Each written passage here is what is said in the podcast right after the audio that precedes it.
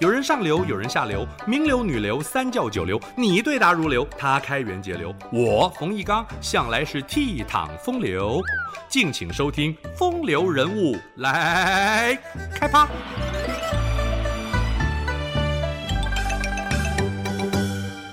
辛弃疾曾说：“廉颇老矣，尚能饭否？”既是感慨自己迈向垂暮，也在惋惜老将军的结局。战国四大名将之一的廉颇，曾经深受赵国器重，怎会落得在异乡抑郁而终呢？当时秦昭襄王想与赵国重修旧好，邀约赵惠文王与渑池会面。赵王畏惧秦国而不愿赴会，廉颇、蔺相如认为赵国婉拒等同示弱，好吧，赵王同意前往，命蔺相如率领精兵相随。廉颇护送他们来到边境，语重心长地说：“此行往返最多三十日，如果大王遇事未归，极可能是遭遇不测。为了杜绝秦国要挟，还请大王早作谋划，稳定江山社稷。”由此可见，廉颇不只能够冲锋陷阵，他还是个思虑周延的忠臣呢。秦赵两国在渑池之会针锋相对，秦王借故。请赵王鼓瑟，并且让史官记录下来，如此羞辱赵王。此时，蔺相如手捧桃否，屈身向前跪请秦王击否。秦王拒绝，蔺相如便以血剑当场要挟，四周的卫士也被他的气势吓得倒退三步。于是，秦王只好敲了一下桃否。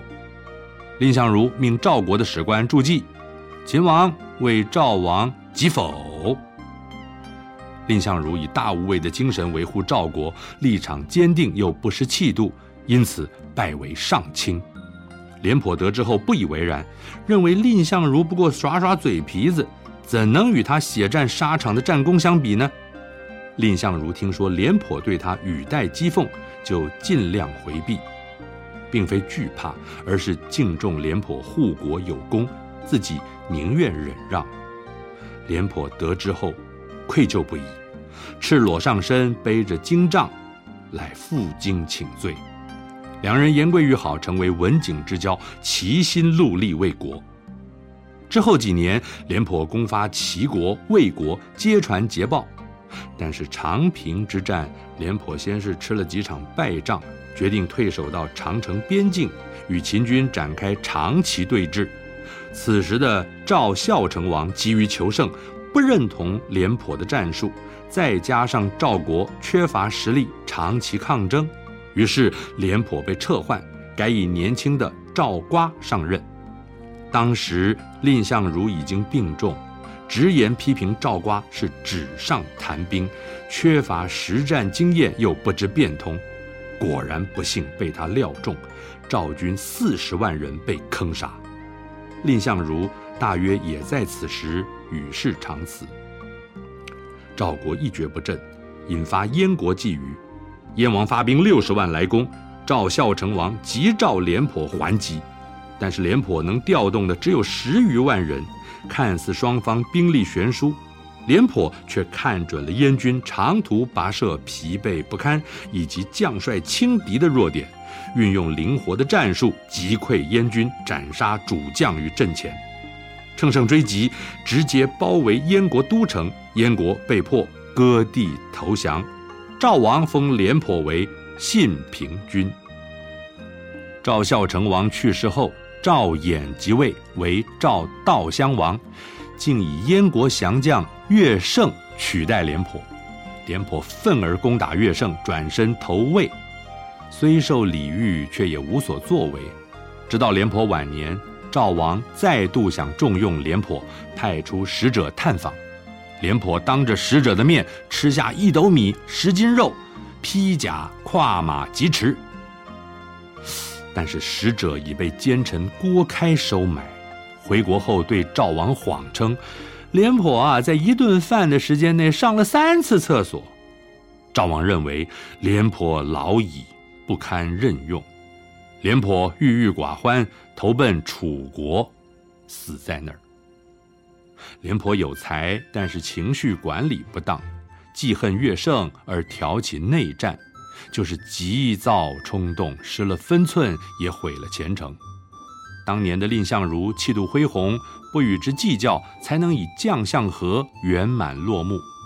外交家蔺相如除了和廉颇的交谊，最为人熟知的事迹就是完璧归赵。赵王得到了楚国的和氏璧，秦王听说后表示愿意用十五座城交换这块美玉。蔺相如挺身而出，愿意以使者的身份西行入秦。